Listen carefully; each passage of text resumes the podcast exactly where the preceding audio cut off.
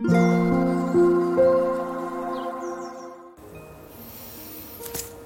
タンド FM をお聞きの皆様おはようございます。こんにちは。こんばんは。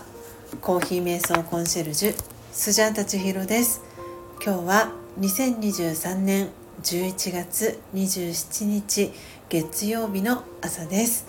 今日も強さと輝きを取り戻す瞑想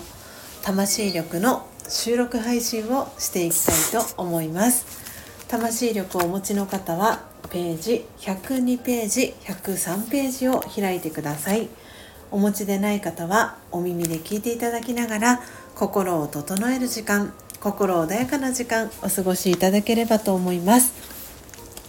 今日は11月最後の月曜日ですので、えー、27番目の瞑想コメンタリー「宝を増やす」を朗読していきます。えー、最後に今私が感じていることシェアしていきますのでもしよろしければ最後までお聴きください。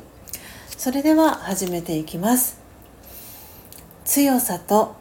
輝きを取り戻す瞑想。魂力27宝を増やす。客観的に自分自身を見てみましょう。どんな良いところがあるでしょう？優しさがありますか？勇気がありますか？一つでも見つけたらそれは大切な宝です。日常生活の中でその宝を使っている自分自身の姿を思い描いてみましょう。人と接する時の態度や顔つきはどのようでしょうか？微笑みがありますか？お金は使えば使うほど減りますがこの宝は使えば使うほど増えていきます。心の中に喜びが増し豊かな気持ちになります。オーム。シャンティいかがでしたでしょうか？今朝は魂力102ページ103ページ27番目の瞑想コメンタリー宝を増やすを朗読させていただきました。皆様どんなキーワードどんなフレーズが心に残りましたでしょうか？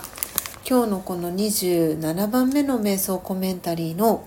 「宝を増やす」のイラストはですね、えー、これもしかしたらスジャータ毎月、えー、このイラストの解説をしているかもしれないんですけれども、えー、2羽の白鳥さんが向かい合っていてその真ん中に水草とえー、綺麗な宝石が、えー、散りばめられているそんなイラストがこの27日、えー、27番目の瞑想コメンタリー「宝を増やす」のイラストなんですけれどもこの2羽の白鳥、えー、頭の上に王冠をつけているんですね。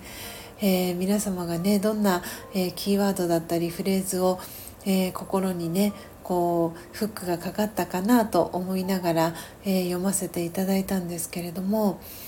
本当にこの「宝を増やす」という瞑想コメンタリー好きな方もものすごく多いのではないかなと思っています。えー、客観的に自分自身を見てみた時にどんないいところがあるかなっていうこれはえー、言葉を別の言葉で言うなら内観とかっていう言葉に、えー、なるのかなと思うんですけれどもこうやって自分自身の、えー、内側がどれだけ満ちているか、えー、素晴らしい存在なのかっていうのを見ていく観察していくっていう、えことで自分自身の内側が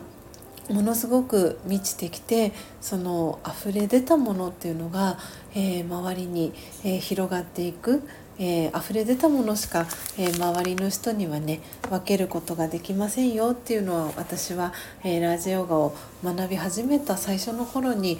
えー、シニアの、えー、方たちに、えー、教わった、えー、記憶があります。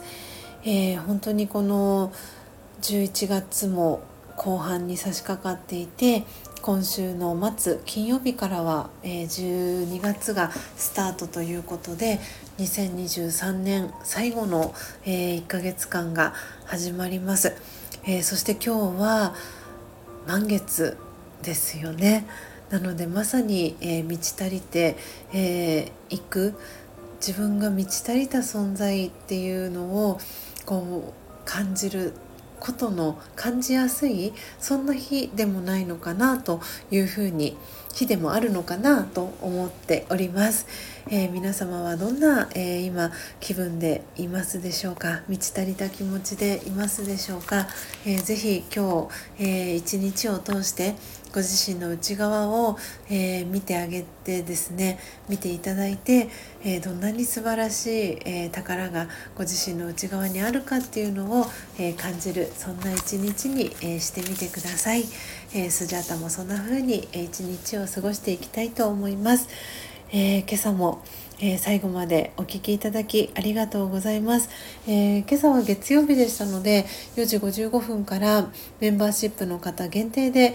朝の音を楽しむラジオの配信をしていきました、えー、冒頭オープニングトーク16分45秒までは、えー、全体公開でどなたでもお聞きいただくことができるようになっておりますのでもしよろしければお聞きいただければ嬉しいです。そして本日11時55分。いい午後の時間には、えー、昨日ライブ配信したんですけれどものっぽコーヒーチャンネルののっぽさんと共同で、えー、運営しております。スジャンナのどんな時もオームシャンティチャンネルの音声での収録配信51回目を予定しております、えー、もしよろしければランチタイムのお供にお聞きいただければ嬉しいです。それでは皆様、えー、11月最終週もどうぞ素敵な、えー、1週間をお過ごしください。そして今日一日も、えー、素敵な、えー、一日となりますように最後までお聴きいただきありがとうございました。コーヒー瞑想コンシェルジュスジャータ千尋でした。さようなら。